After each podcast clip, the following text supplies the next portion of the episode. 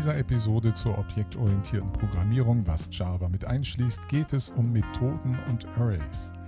Und wir haben damit den ganzen Pool an Fertigkeiten und an Sprachkonstrukten zusammen, die wir benötigen, um das zu tun, was früher einmal hieß prozedurale Programmierung. Also das, bevor man die Möglichkeiten der Programmorganisation und der Variablenorganisation bekam, wie sie dann mit Objektorientierung einherging. Schauen wir uns das mal an und fangen an mit den Methoden. Um Methoden in Java nutzen zu können, muss man sie vordeklarieren. Die Methodendeklaration assoziiert einen Anweisungsblock mit einem Namen, der mittels Variablen parametrisierbar ist. Das klingt ein wenig kompliziert. Nehmen wir mal ein Beispiel.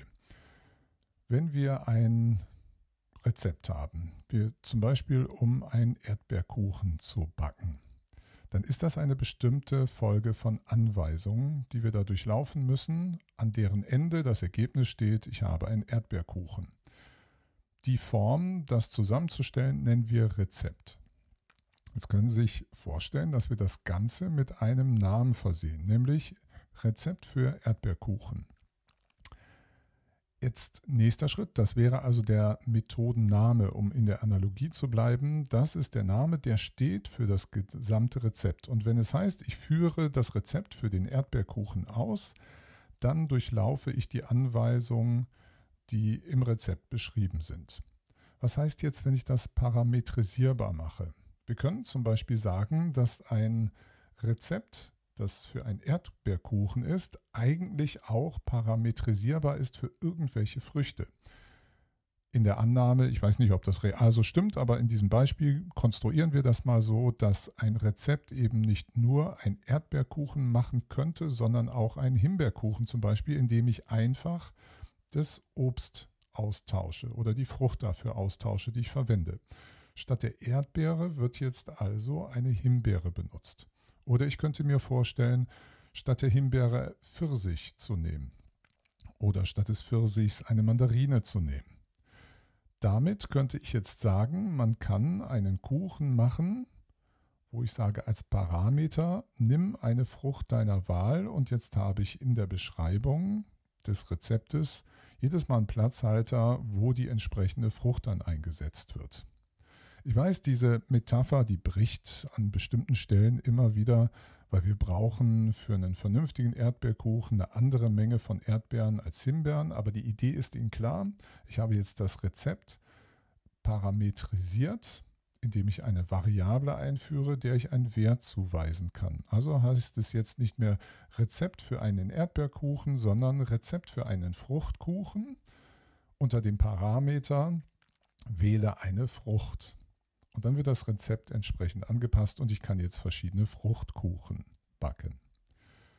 Also das war gemeint, dass eine Methodendeklaration einen Anweisungsblock assoziiert. Also nichts anderes. Anweisungsblock kennen Sie schon. Das sind mehrere Anweisungen, die mit einem Namen assoziiert und den mittels Variablen parametrisierbar mache. Das heißt also, eine Methode hat einen Methodenkopf und da gibt es die Möglichkeit, Variablen zu deklarieren. Da kommen wir gleich nochmal zu.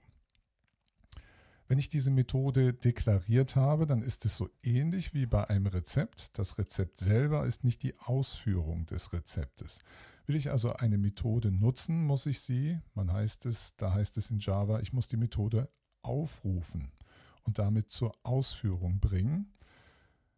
Dabei muss ich, wenn die Methode entsprechend als parametrisiert deklariert wurde, auch Argumentwerte übergeben. Die konfigurieren dann die konkrete Instanzierung oder die konkrete Ausführung der Methode. Wenn ich die Methode also aufrufe unter dem Namen, unter der Angabe von bestimmten Argumenten, die sie konfigurieren, dann werden die Anweisungen da drin einfach ausgeführt. Und im Normalzustand, wenn es keine Unterbrechung gibt, endet das Ganze mit der Rückgabe eines Wertes oder auch ohne Wertrückgabe. Das muss man bei der Methodendeklaration auch angeben. Den Rückgabetyp, also wenn ich die Methode aufrufe, welcher Wert wird die Methodenaufruf ersetzen, beziehungsweise ich sage void, dann sage ich, die, der Wert wird mit gar nichts ersetzt. Solche Funktionen haben die Aufgabe für Seiteneffekte. Da möchte man keinen Rückgabewert für haben. Schauen wir mal in die Grammatik. Eine Methodendeklaration besteht aus einem Methodenkopf und aus einem Methodenrumpf, auf Englisch Method Header und Method Body. Und der Methodenkopf besteht aus einem Rückgabetyp, einem Identifier, der den Namen, also die Bezeichnung für die Methode vorgibt. Dann kommen runde Klammern. Da kommen, wenn man sie denn haben möchte, die sogenannten formalen Parameter rein, durch ein Komma getrennt. Das können ein, zwei, drei, vier oder auch gar keine sein, aber die runden Klammern sind immer Pflicht. Das sind also die Variablen, die wir nutzen werden, um den Rumpf zu parametrisieren durch die Werte, die beim Aufruf an diese Parameter übergeben werden, was man dann Argumente nennt. Der Methodenrumpf selber ist nichts anderes als ein Anweisungsblock oder das macht in der Regel nicht viel Sinn. Er ist leer, dann nehmen wir einfach ein Semikolon. Aber das ist dieser extreme Fall, der eigentlich faktisch keine Bedeutung hat. Der Methodenrumpf ist also immer ein Anweisungsblock. Sie erinnern sich, ein Anweisungsblock beginnt mit einer geschweiften Klammer, dann kommen die Anweisungen, die jeweils mit einem Semikolon abschließen und am Schluss endet das Ganze mit einer geschweiften Klammer. Die formalen Parameter die haben immer einen Typ und einen Namen und es gibt dann auch noch eine Möglichkeit, dass man eine variable Anzahl von Parametern deklariert. Da gibt es auch eine Notation zu mit drei Punkten. Das schauen Sie sich bitte nochmal im Selbststudium an, was das genau ist. Dazu müssen Sie dann aber auch erst die Kenntnis von Arrays haben, damit das Ganze Sinn macht. Man kann die formalen Parameter mit einem Final versehen, das nennt man auch annotieren, dann ist es so, dass nachdem beim Methodenaufruf diese Variablen ihre Werte bekommen haben, sind die nicht mehr änderbar. Das heißt, im Rumpf einer Methode kann ich diesen Variablen keinen neuen Werte mehr dann zuweisen. Das verhindert dieses Final. Das sagt also, mit der Übergabe beim Methodenaufruf sind die Werte einmalig für immer gesetzt.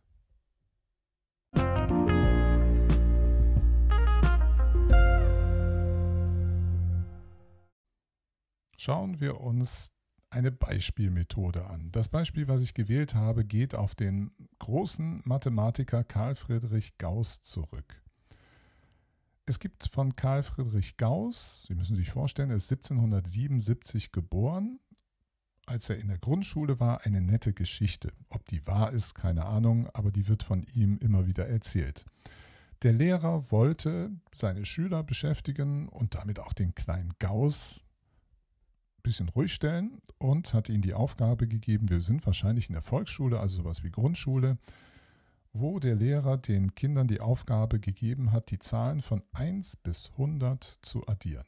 Also 1 plus 2 plus 3 plus 4 plus 5 und so weiter plus 99 plus 100 das Ergebnis auszurechnen. Er wollte damit die Kinder nicht nur beschäftigen, er wollte auch mal kurz vermutlich seine Ruhe haben, damit sie eine Weile daran knacken. Der kleine Karl Friedrich ist äh, ziemlich flott mit dieser Aufgabe fertig geworden, weil er hat etwas Raffiniertes verstanden. Schauen Sie sich mal gerade, wenn Sie diese Kette so vor Augen haben, 1, 2, 3, 4, 5, 6, 7, ne? Sie schauen sich mal die erste und die letzte Zahl an. Das sind 1 und die 100. Die ergeben in Summe 101. Dann schauen Sie sich mal die zweite Zahl an. Das ist die 2 und die 99. Was ergeben die? 2 plus 99, wieder 101. 3 und 98 ergeben auch wieder 101. 4 und 97 auch 101. Also immer können Sie Wertepaare, Summenpaare so bilden, die den Wert 101 haben. Und wie oft kommt das vor? Na, irgendwann sind Sie in der Mitte angekommen, da haben Sie die 50 und die 51. Ist das auch wieder 101. Also müssen Sie 50 mal 101 rechnen. Und der Wert 5050, den hat der kleine Friedrich Gauss so schnell ausgerechnet, weil er diese Erkenntnis hatte über diese schönen Zahlenpaare. Wenn man die geschickt betrachtet, lässt sich das Ergebnis also sehr leicht berechnen, statt das iterativ, also eins nach dem anderen aufzuaddieren. Das eine kleine Anekdote zu seinem Genie, was sich schon in Kindertagen angedeutet hat, dass er offenbar einen Bezug zur Mathematik hatte. Wenn wir einen Computer das machen lassen, der ist so schnell, dann können wir auf diesen cleveren Trick erstmal verzichten, sondern setzen genau das um, was der Lehrer den Schülern aufgetragen hat. Wir nennen diese Methode, die das leisten soll, die Zahlen von 1 bis 100 zu addieren, Sum Up, also aufaddieren.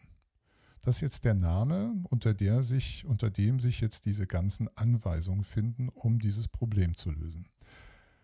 Damit wir hier was Parametrisierbares haben, habe ich noch eine Variable eingeführt vom Typ Integer, die ich Upper Limit nenne. Das steht also in der Methodendeklaration nach SumUp in runden Klammern, int Upper Limit. Damit können wir das Programm eben nicht nur von 1 bis 100 rechnen lassen.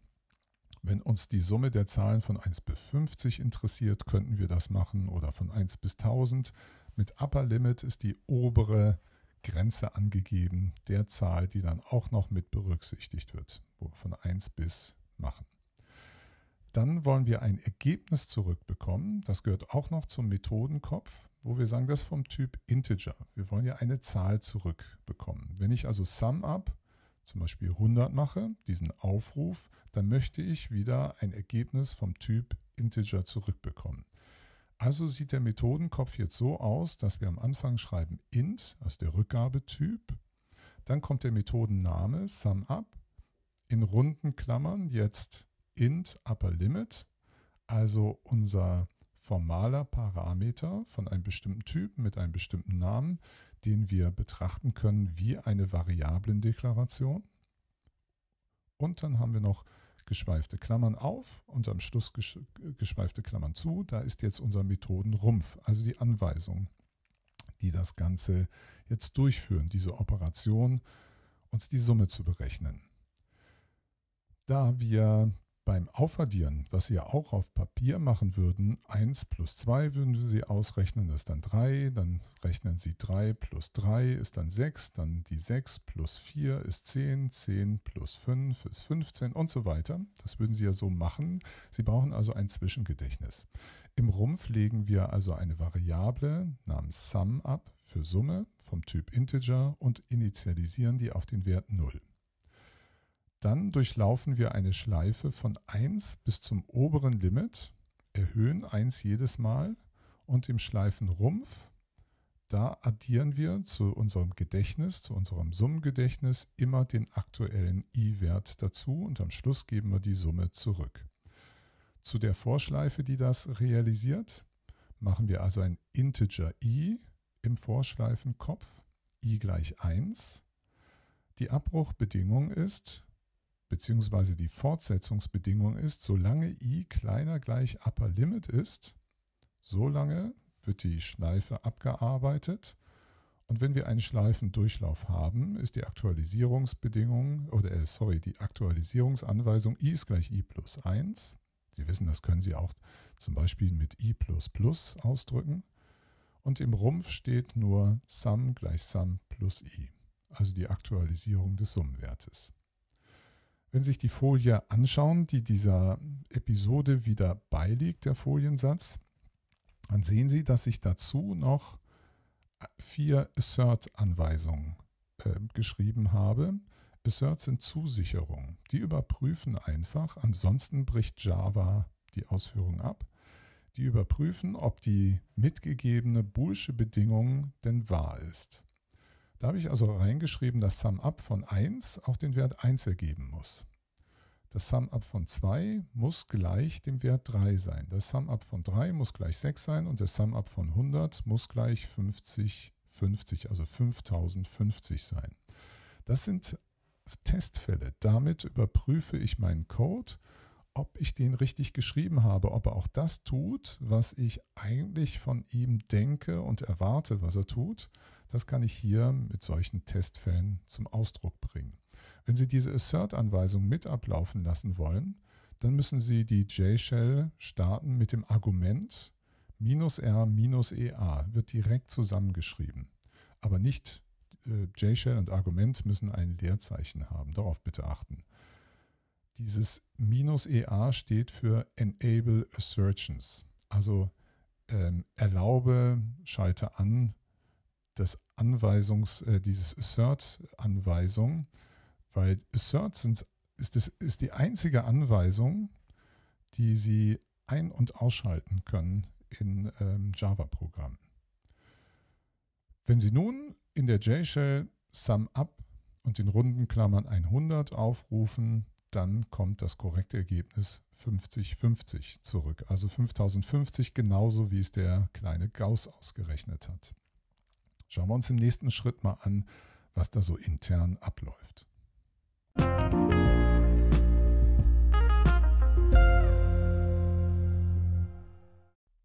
Intuitiv scheint Ihnen klar zu sein, was da so passiert. Die 100 ist der Wert, der der Variablen Upper Limit zugewiesen wird. Und weil wir einen Methodenaufruf haben, heißt das jetzt mit dieser Variablenzuweisung für Upper Limit gleich 100 werden wir jetzt den Rumpf abarbeiten. Also mit dem Methodenaufruf SumUp wird der Methodencode nachgeschlagen und er kann jetzt mit dieser Konfiguration Upper Limit gleich 100 abgearbeitet werden. Dann gehen Sie also diesen Code da durch und am Schluss haben Sie eine Return Sum, die 5050 und, wie Sie es schon kennengelernt haben, mit dem Methodenaufruf ersetzt jetzt dieser Zahlenwert am Ende der Berechnung den Methodenaufruf. Dieses, das war dieser Begriff der Substitution. Das ist jetzt alles total einfach, macht auch nochmal klar, dass es einen Unterschied gibt zwischen der Methodendeklaration und dem Methodenaufruf. Das scheint alles total einfach zu sein, intuitiv zugänglich aber die Details müssen wir uns trotzdem jetzt mal angucken, weil das ist gar nicht so simpel. Vor allen Dingen, wenn wir anfangen, verschachtelte ähm, Aufrufe uns anzuschauen, das machen wir auch gleich, und rekursive Aufrufe. Wenn Sie nicht exakt verstanden haben, wie intern das Zusammenspiel jetzt ist mit der Java Virtual Machine und deren Konzepten, wie sie jetzt den Code abarbeitet, werden Sie Schwierigkeiten haben, sich ähm, etwas kompliziertere Formen der Methoden, Verschachtelung oder der Rekursion überhaupt erklärbar und verständlich zu machen. Das müssen Sie einfach verstehen. Sie dürfen sich das also nicht ersparen, dieses Thema, das so zu übergehen, sondern Sie müssen es bis im kleinen Detail erfasst haben.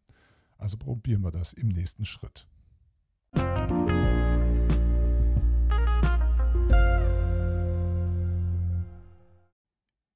Wenn ich einen Methodenaufruf mache, wie SumUp, wir nehmen jetzt eine kleinere Zahl von 3.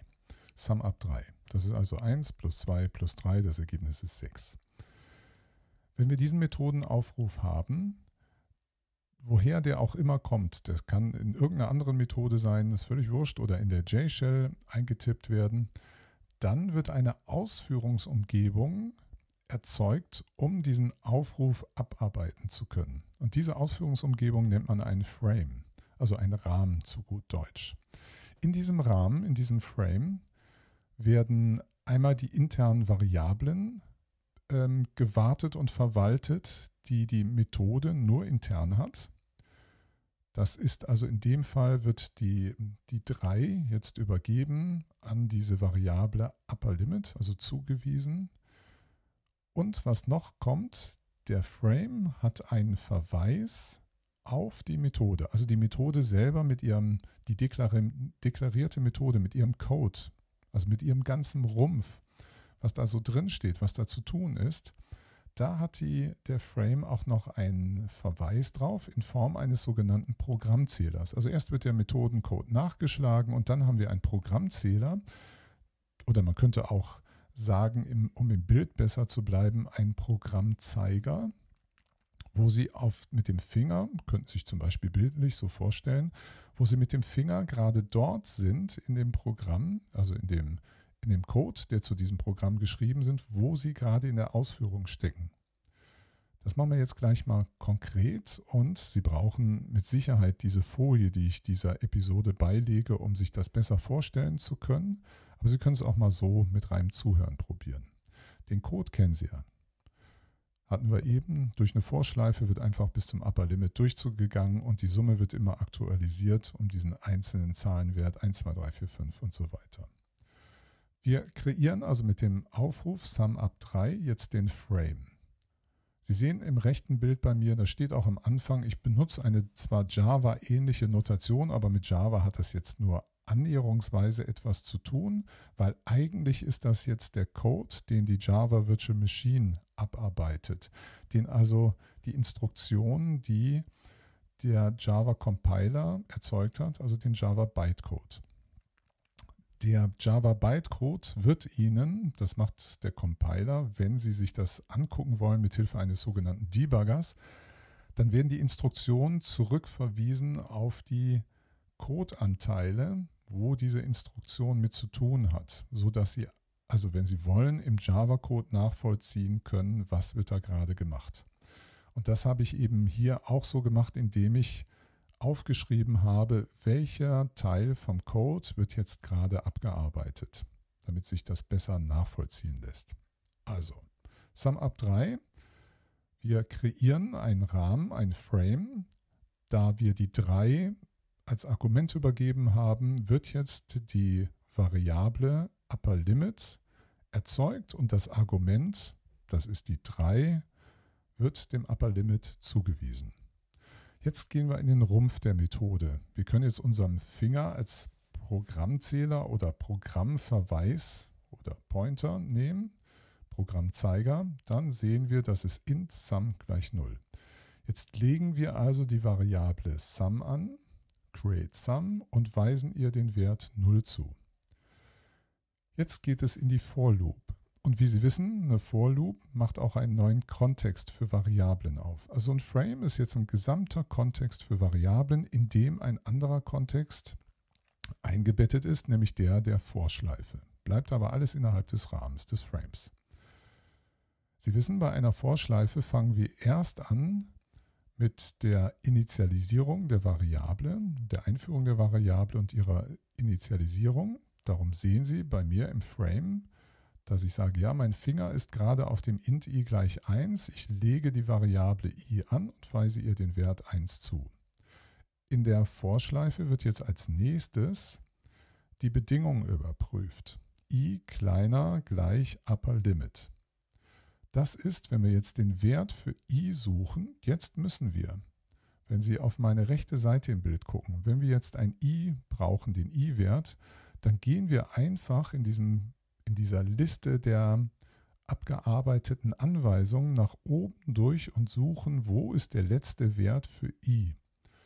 Und da sehen wir, dass der ja gerade eben erschaffen wurde und auf 1 gesetzt. Also ist i 1 und das ist kleiner gleich Upper Limit. Wir gucken jetzt wieder nach oben durch, ja, ganz oben finden wir Upper Limit auf 3 gesetzt. Das Ganze wertet sich aus, das ist eine Expression, der wertet sich aus zu True. Wenn wir ein True haben in einer Vorschleife, dann gehen wir in den Rumpf.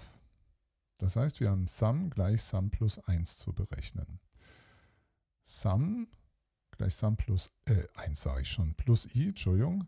Das heißt, auf der rechten Seite des Zuweisungsoperators müssen wir auswerten, was ist Sum. Gucken wir jetzt wieder nach oben und dann sehen wir, Sum ist, zuletzt hat es den Wert 0 dann gucken wir i. Zuletzt hat es den Wert, na da oben haben wir es ja eben erschaffen, vorletztes, vorletztes äh, Instruktion, die wir ausgeführt haben.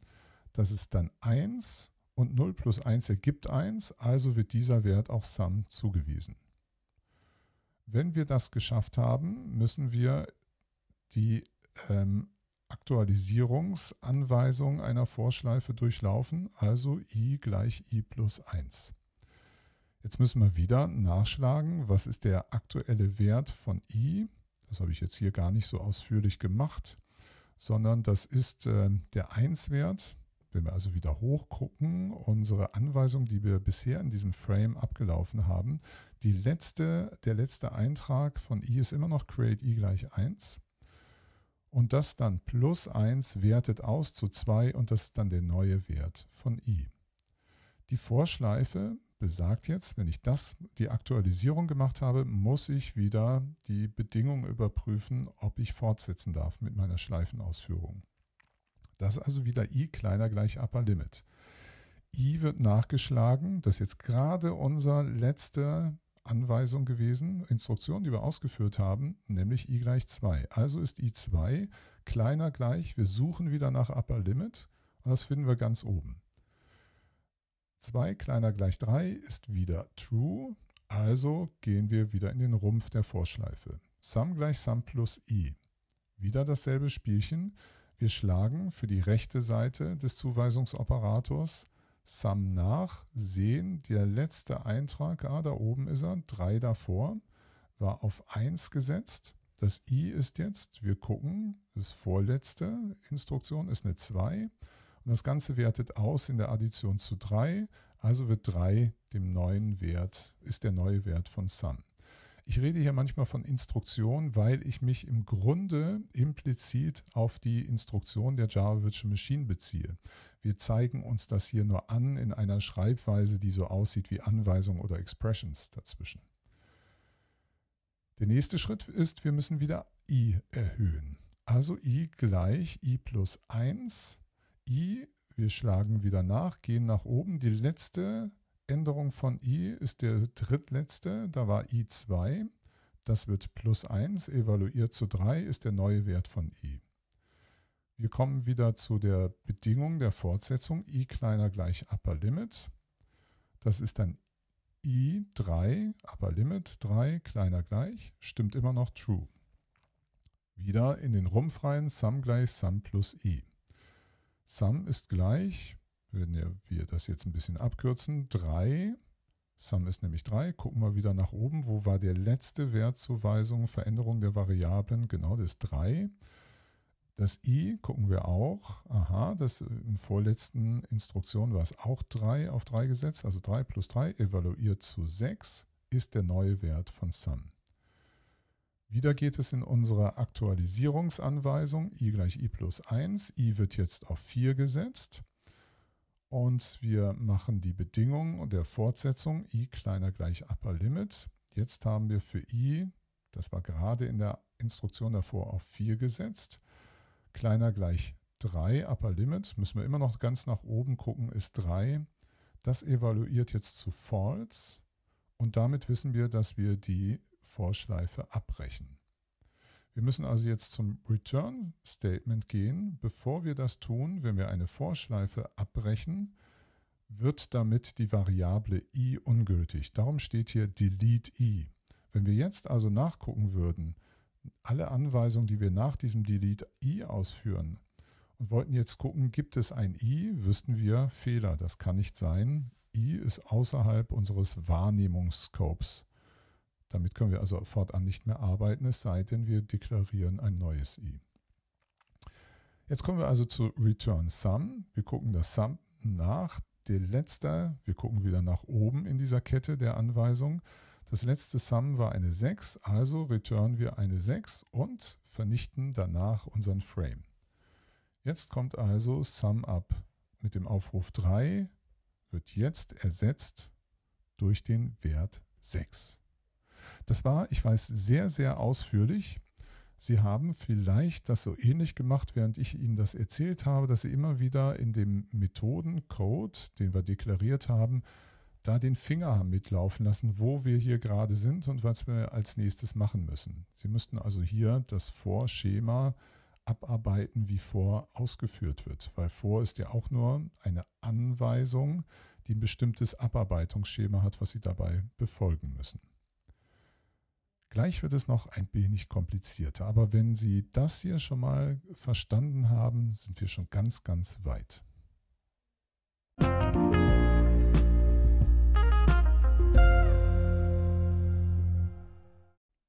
machen wir es ein wenig komplizierter im Sinne, damit wir besser verstehen können, wie Frames arbeiten.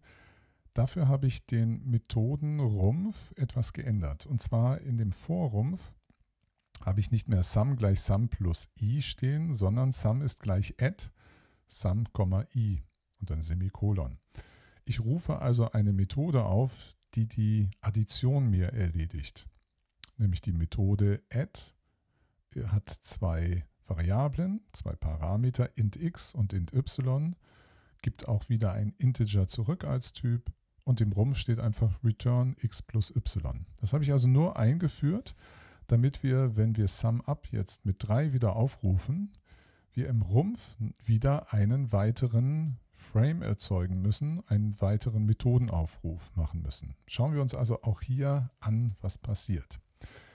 Nochmal zur Erinnerung, jedes Mal, wenn wir ein Frame erzeugen, gibt es den Program Counter oder den Programmzeiger, wenn Sie das bildlich im Java-Code für sich so mit dem Finger nachvollziehen wollen, der erstmal natürlich den Methodencode sich nimmt, der deklariert wurde und sich merkt, wo bin ich hier gerade. Dieses Merken, wo bin ich hier gerade, ist immer assoziiert mit dem Frame. Wenn ich den Frame also mal für irgendeinen anderen Frame verlassen sollte, ist mit meinem Frame verbunden, wo war ich zuletzt. Also das ist absolut wichtig, nicht vergessen. Wir gehen das jetzt auch durch, wenn wir das so machen. Also sum up dry. Dry, dry, dry. Also sum up dry. Wir kreieren wieder ein Frame. Wir haben einen Method Call. Wir kreieren einen neuen Frame mit dem Programmverweis auf unsere Methodendeklaration, wo wir da gerade sind. Und gedanklich sind wir jetzt, nachdem wir den Frame angelegt haben, bei dem ähm, Parameter, wo wir das Argument 3 übergeben haben und legen dazu die Variable an. Also wir create upper limit. Diese Variable wird jetzt angelegt mit dem Argument 3. Das kennen wir schon von eben. Dann kommt die Variable, gehen wir mit dem Finger eine Zeile tiefer, haben wir in sum gleich 0. Jetzt wird die Variable sum angelegt und mit 0 initialisiert. Auch gut. Jetzt gibt es einen neuen Kontext für Variablen. Sie erinnern sich, im Rumpf eines Fors gelten die, die im, im Kopf deklarierte Variable gilt nur innerhalb des Rumpfes und wird danach wieder vergessen. Das machen wir dann wieder durch unser delete i am Schluss. Also gehen wir in den Kopf rein, dann haben wir ein int i gleich 1. Wir legen also die Variable i an und weisen ihr den Wert 1 zu. Jetzt kommt wieder die Überprüfung. i kleiner gleich upper limit. Ist alles wie eben, darum auch verkürzt hier. Ist 1 kleiner gleich 3, ist true, also dürfen wir jetzt in den Rumpf der Vorschleife gehen. Der Rumpf heißt jetzt sum gleich add sum, i. Jetzt müssen wir erstmal auswerten, bevor wir den Methodenaufruf machen, was ist überhaupt SUM und was ist I. Wir gucken wieder nach in unserer Kette der Anweisungen, die wir da durchgeführt haben. Wo haben wir den letzten Wert von SUM? Der ist 0, ist ziemlich weit oben. Und wo ist der letzte Wert von I? Das ist der vorletzte. Da haben wir i 1 gesetzt. Also wollen wir die Methode add aufrufen mit den Werten 0 und dem 1. Jetzt ist das wieder ein Method Call. Das heißt, wir merken uns jetzt, unser Program Counter hängt genau an dieser Stelle jetzt. Wir sind bei add sum, ähm, äh, bei, bei add 01, gerade mit unserem Finger, wo wir also im Code sind bei add sum, i. Da sind wir mit dem Finger, haben die konkreten Werte und jetzt machen wir einen neuen Frame auf. Wir bleiben also in dem alten Frame, Frame sozusagen ähm, eingefroren und gehen zu einem neuen aktiven Frame über. Wir schaffen jetzt also einen neuen Frame, der verweist jetzt auf den Code der Methode add. Also da ist ein neuer Program Counter und der arbeitet jetzt diesen Frame erstmal schön in Ruhe ab. Er created also diesen Frame. Dann haben wir das, äh, die Variable x, die angelegt wird, mit dem Wert 0 initialisiert wird dann die Variable y, die mit dem Wert 1 initialisiert wird und weil die Methode so unglaublich kurz ist, wird jetzt x plus y, also 0 plus 1, das ergibt 1 errechnet. Return heißt jetzt, gib diesen Wert zurück und dann vernichte den Frame wieder.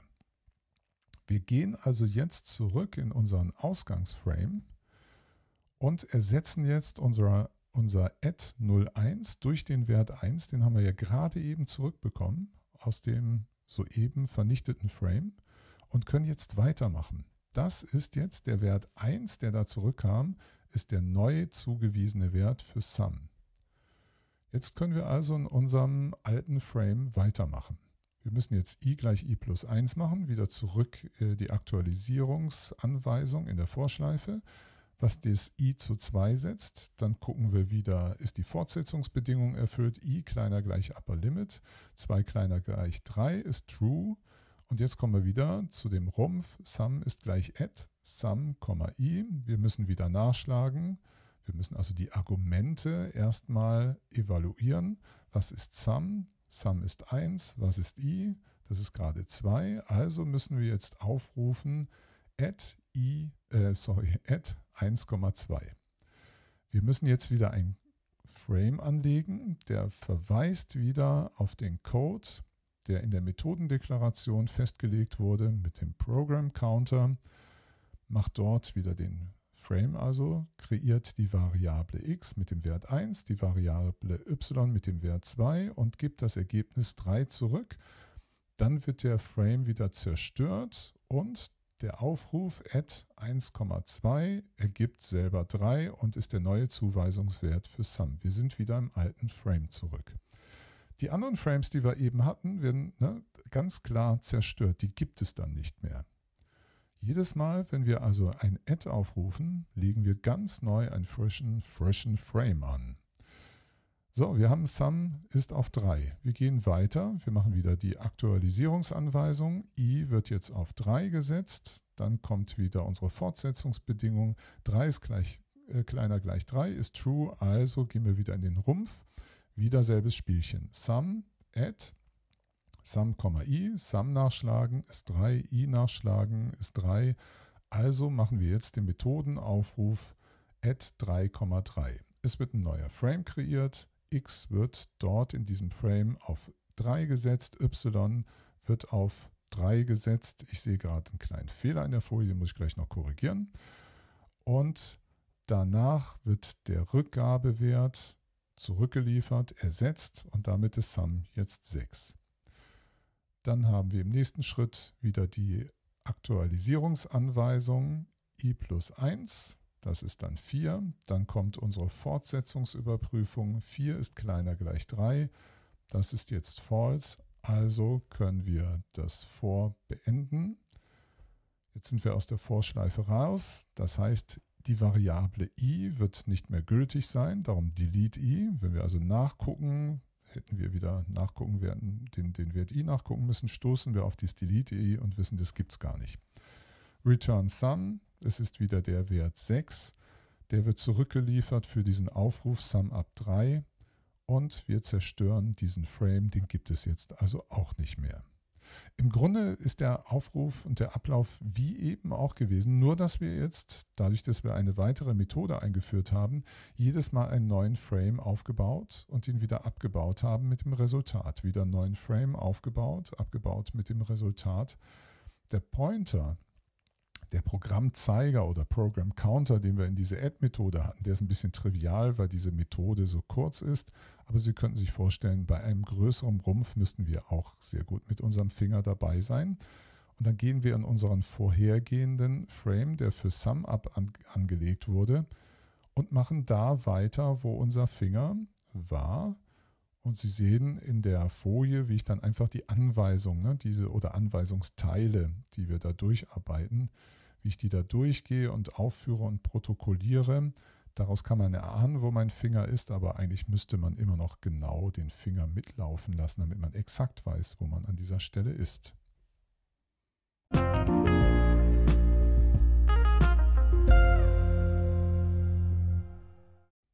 Jetzt schauen wir uns noch ein anderes Beispiel an, nämlich einen rekursiven Methodenaufruf. Das ist ein sogenannter Selbstaufruf. Dafür habe ich unsere Methode SumUp wieder einmal geändert. Der Code ist jetzt ganz, ganz anders. Der Rumpf, äh, der, der Kopf ist identisch wie vorher, int SumUp, int upper limit. Und der Rumpf sieht jetzt ganz anders aus. Wenn Upper Limit gleich 1 ist, dann return ich eine 1. Da gebe ich also eine 1 zurück. Ansonsten return Upper Limit plus Sum Up Upper Limit minus 1. Das muss man erstmal verdauen, wie dieser Code jetzt funktionieren wird und kann. Das kann man sich aber sehr schön klar machen, indem man seine Ausführungen jetzt beobachtet und wir uns anschauen, wie die Frames erzeugt werden. Wenn wir SumUp 3 wieder machen, wir kennen das Ergebnis inzwischen ist 6, wird es jetzt so sein, dass es mit SumUp nicht nur einen Aufbau einer, eines Frames gibt und der dann sofort danach wieder vernichtet wird, dann geht es weiter. Nee, wir haben jetzt eine Kette von Frames, die entstehen wird. Gucken wir uns das wieder an. Wir machen also den Aufruf SumUp 3. Dann wird ein Frame erzeugt, der verweist wieder mit einem Programmzeiger oder Programmverweis in den Code, der über die Methodendeklaration angelegt wurde, wie Sie wissen, eigentlich zu den Instruktionen der Java Virtual Machine, die zu dieser Methode kompiliert wurden.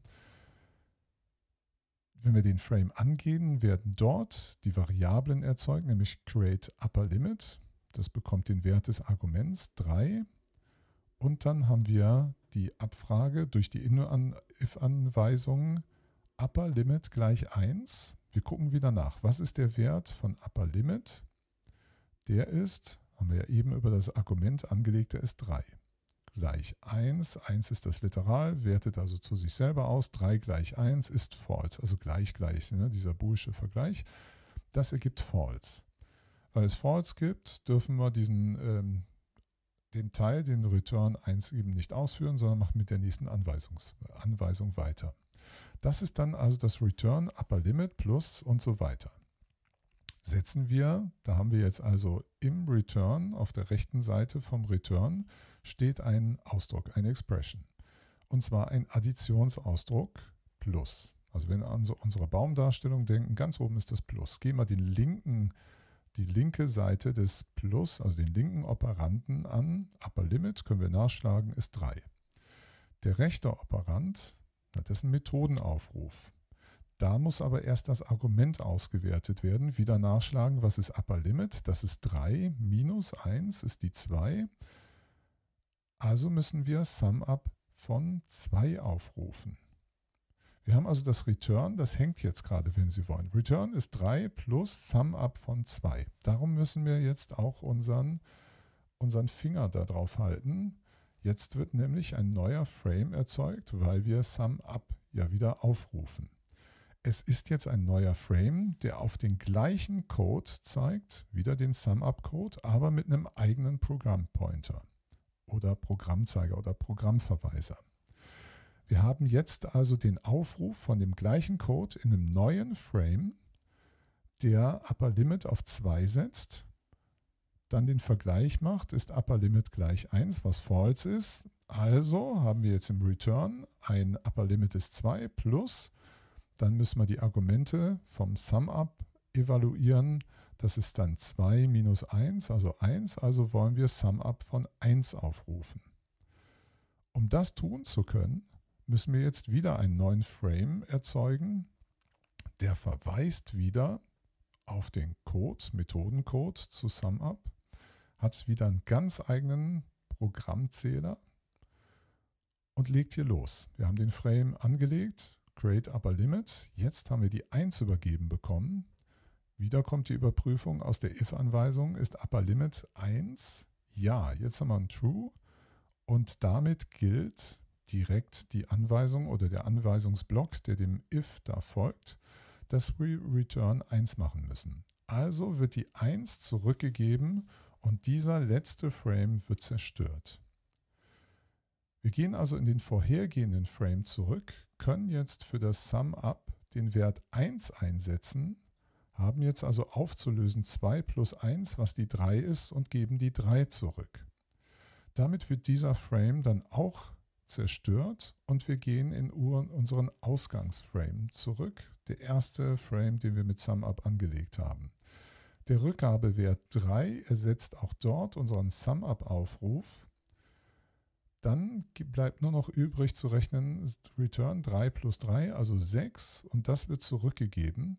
Damit wird auch dieser Frame endgültig zerstört und wir übergeben an den Ursprungsaufruf den Wert 6 und ersetzen damit den Aufruf. Das ist also eine ganz andere Art, ein Programm zu schreiben. Das, diese Art rekursiver Methodenaufruf, das macht man sehr gerne, vor allen Dingen, wenn man einen funktional orientierten Programmierstil wählt. Sie merken, wenn Sie den Codeaufbau sehen, dass Sie vielleicht nicht sofort geahnt haben, was dieser Code machen wird, dass der genauso funktioniert wie das, was wir mit der Vorschleife getan haben, aber durch einen Selbstaufruf der Methode. An diese Art der Programmschreibweise muss man sich gewöhnen. Es ist ein bestimmtes Paradigma, das heißt eine bestimmte Denkart über Programme nachzudenken. Darum geht es aber jetzt gerade noch nicht so sehr, um das einzuüben. Das machen wir noch durch Übungen. Und dazu gibt es auch einen Haufen von Übungsaufgaben. Hier ging es gerade, dass Sie sehen, wie diese Frames sich verketten und dann wieder abgebaut werden und jedes Mal den Rückgabewert zurückliefern. Und dann kann die Berechnung im vorhergehenden Frame weitergehen. Dort musste sich aber immer gemerkt werden, wo wir gerade sind und wie dort die aktuellen Variablen aussehen.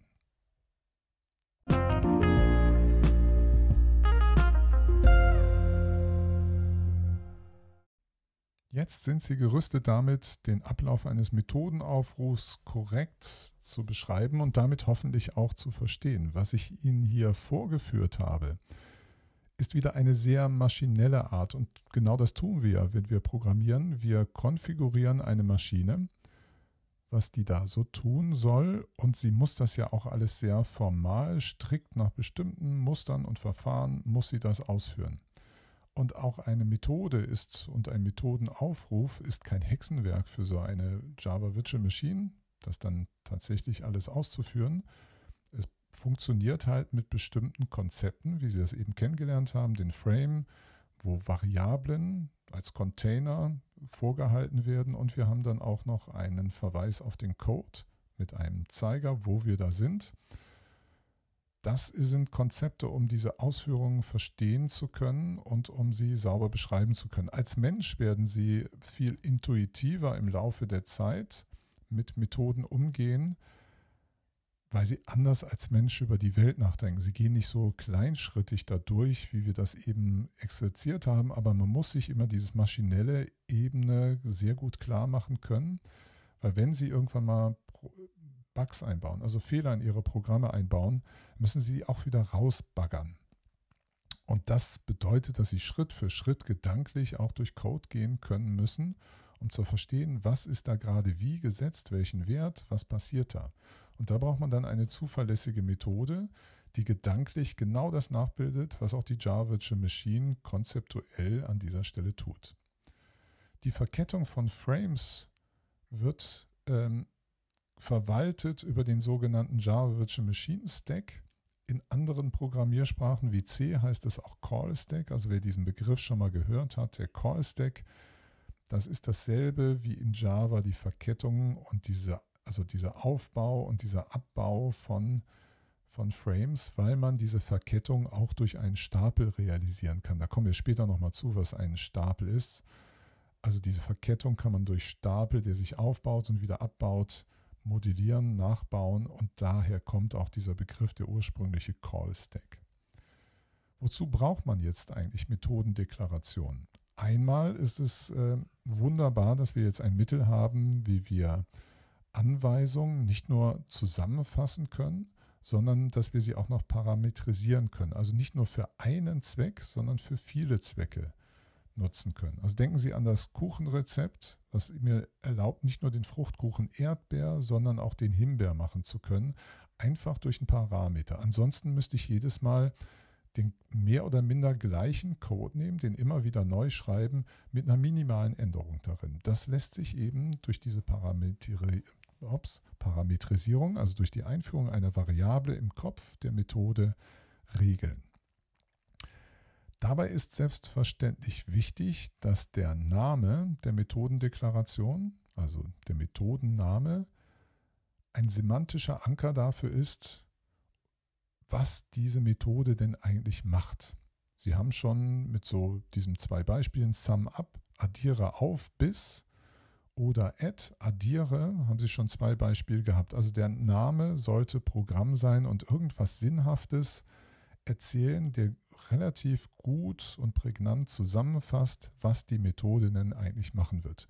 Gegebenenfalls muss man das auch durch eine Dokumentation ergänzen, um sich als Methode erklären zu können, was da passiert. Vor allen Dingen, wenn auch Seiteneffekte eine Rolle spielen, weil dem Methodenkopf können Sie nicht ansehen, was da im Hintergrund noch gedreht wird. Also ob zum Beispiel eine ähm, Ausgabe auf dem Bildschirm erfolgt oder ob ein Zahlenwert eingelesen wird.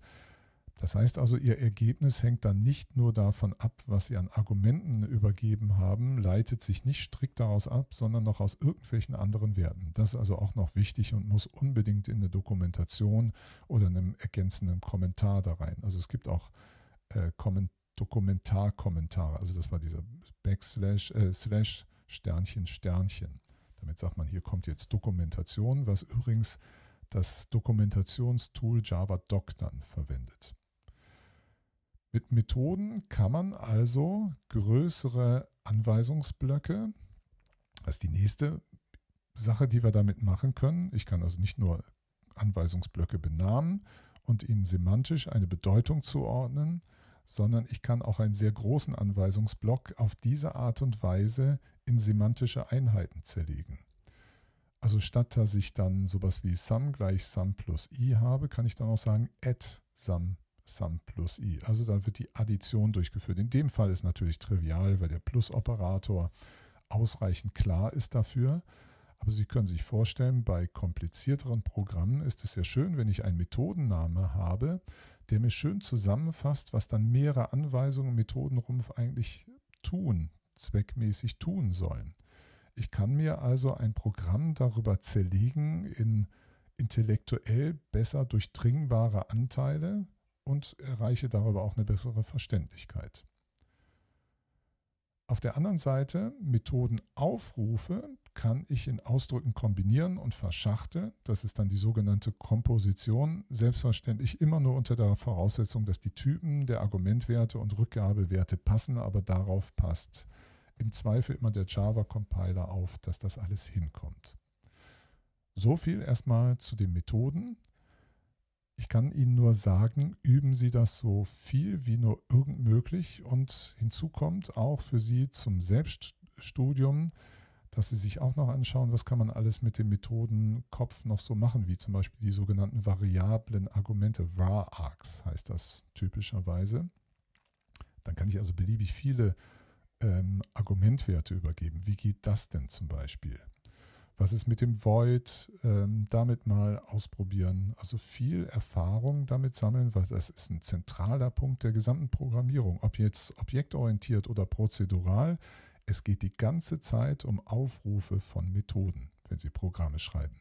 Weil da verstecken sich ja die Anweisungen hinter, die durch Ihr Java Virtual Machine am Schluss ausgeführt werden. Und worum geht es? Die ganze Zeit Ausdrücke auswerten und Aus, äh, Anweisungen ausführen. Mehr passiert da eigentlich nicht. Darum ist es ganz wichtig, dass Sie das verstehen.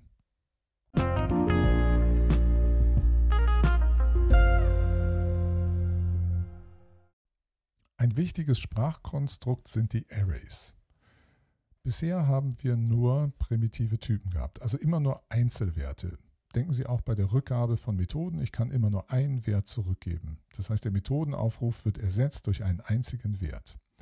Ich möchte aber gerne auch Möglichkeiten haben, zusammengesetzte Werte als Datenstruktur abbilden zu können. Und das Array ist so ein Konstrukt, weil das Array nichts anderes macht als Folge von, nehmen wir einen primitiven Typen wie int, eine Folge von int-Werten zu organisieren und über einen Index zugreifbar zu machen.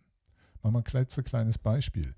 Ich kann ein Array anlegen aus zwei Integern, wo ich dann das muss ich dann gedanklich tun, sage, der Integer-Wert unter dem Index 0 ist der x-Wert, der unter dem 1, unter dem Index 1 ist der y-Wert, zum Beispiel um eine Koordinate auf dem Bildschirm darstellen oder abbilden zu können. Ich brauche ja, um Koordinaten, das kennen Sie aus der Schule, x-Wert oder y-Wert im zweidimensionalen Raum, brauche ich zwei Zahlen. Ich mache das hier gerade nur mit int-Zahlen. Sie können selbstverständlich auch ein Float oder ein Double dafür nehmen, wenn Sie das auf in Anführungszeichen Millimeterpapier machen, wie Sie das in der Schule kennengelernt haben. Also möchte ich so etwas haben wie zweidimensionale Werte, wie ein Wertepaar, dann hilft mir das Array, so etwas umsetzen zu können. Oder stellen Sie sich vor etwas anderes. Sie können, kennen bestimmt das Spiel Schiffe versenken, was man auch ganz einfach auf Papier spielen kann. Was nehmen wir für eine Spielfeldgröße 10 x 10 Karo-Kästchen zum Beispiel, wo Sie U-Boote draufsetzen und dann kennen Sie das mit dem Hin und Her. Ich schieße auf das Feld XY. Wie machen Sie das? Dann haben Sie ein 10 x 10 Feld. Das kann man übrigens auch mit Arrays schön machen. 10 x 10. Und dann geben Sie ja auch immer die erste Koordinate und die zweite an und dann bekommen Sie einen bestimmten Feldwert zurück. Das sind unsere Indizes, also der erste Indiz und der zweite Indiz und dann bekommen Sie den entsprechenden Integer-Wert zurück, der unter diesen beiden Indizes zu finden ist. Das ist also der Gebrauchswert und der Nutzen von Arrays, dass ich Daten zusammenstellen kann, gruppieren kann. Eine bestimmte fixe Anzahl von primitiven Typen, eines einzigen Typs allerdings, kann ich damit zusammenfassen. Wie sieht das aus in der variablen Deklaration? Dann heißt es eben nicht mehr int a zum Beispiel. Das wäre ja nur dann die Variable a, wäre dann nur ein Integer, sondern man schreibt int, eckige Klammer auf, eckige Klammer zu, a und sagt dann, aha, du bist eine, ein Array, das heißt eine Folge von int-Werten. Mit dieser Deklaration ist aber noch gar nicht gesagt, wie viele int-Werte zu dieser Folge gehören. Darum, wenn Sie dann den a-Wert zurückgeben, jetzt haben wir schon ein kleines bisschen Objektorientierung an dieser Stelle, weil Arrays werden durch Objekte realisiert, weiß dieses Array noch gar nicht, wie viele Integer darunter zu fassen sind. Darum gibt es Ihnen den Wert null zurück. Das sagt nur, naja, ich habe im Speicher noch gar keine gar, kein, äh, gar keine Variablen dafür reserviert, keinen Speicherplatz reserviert, weil ich weiß noch gar nicht, wie viele Integers ich haben muss. Weil das gehört zu einem Array, ist immer eine fixe Anzahl von Elementen. Das kann man jetzt auf zwei Arten nachschießen, beziehungsweise durch die Zuweisung dann erledigen. Entweder nutzt man die Literalnotation und gibt damit schon fest die Werte an und auch die Dimension, wie viele das sind. Im Beispiel auf der Folie sehen Sie, dass ich in geschweiften Klammern, das ist die Notation dafür, die int-Werte 1, 2 und 3 an das Array übergebe und die sind jetzt fortan, das heißt, das int hat also die Länge, das int-Array hat die Länge 3 und die sind jetzt unter den Indexwerten 0, 1, 2 abzurufen. Also, wenn ich dann schreibe a, eckige Klammer 0, bekomme ich den Wert 1 bzw. kann diesen Wert an diesem Index überschreiben a in eckigen Klammern eine 1, bekomme ich den Zweierwert. a eckige Klammern 2 bekomme ich den Dreierwert. Also aufpassen, das verwirrt am Anfang. Es ist sehr typisch für die Informatik, dass man das Zählen über Indizes mit dem Wert 0 startet und nicht mit dem äh, Wert 1. Das ist so eine historische Entwicklung, wo sich lange auch immer gestritten wurde, macht das Sinn oder nicht. Wir nehmen das hin, es ist einfach so. Die andere Möglichkeit ist, dass Sie zuweisen gleich und dann schreiben Sie new, dann int, eckige Klammer auf und 3 zum Beispiel, eckige Klammer zu. Dann sagen Sie damit, dass der new-Operator, den brauchen wir, um Objekte ins Leben zu rufen.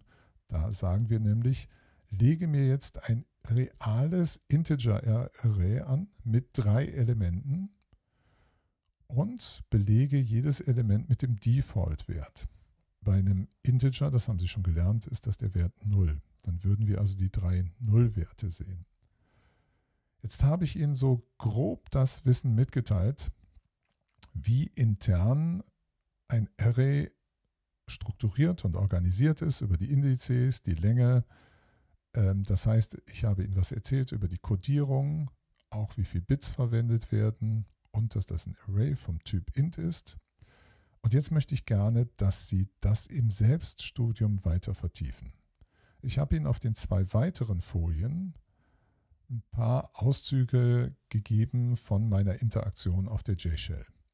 Und jetzt sollen Sie versuchen, sich das zu erklären, was da passiert, was da abgeht, mit dem, was ich Ihnen A, ebenso als Modell dargestellt habe, aber es wird auch gleich ein bisschen schwieriger auf der zweiten Folie, weil ich dann eben mehrdimensionale Arrays, wenn Sie so wollen, ein Array, was ein Array aufnimmt, dann Ihnen zeige und das müssen Sie sich irgendwie auch erklären. Da hilft Ihnen zum Beispiel der Kofla oder ein anderes Programmierbuch oder Sie schauen mal auf YouTube nach oder surfen auf Stack Overflow. Sehr schwer ist das nicht, aber auch hier gilt, Sie müssen sich erstmal reinfinden in die Denke, wie Arrays organisiert sind. Sie werden das schaffen, da bin ich sicher. Musik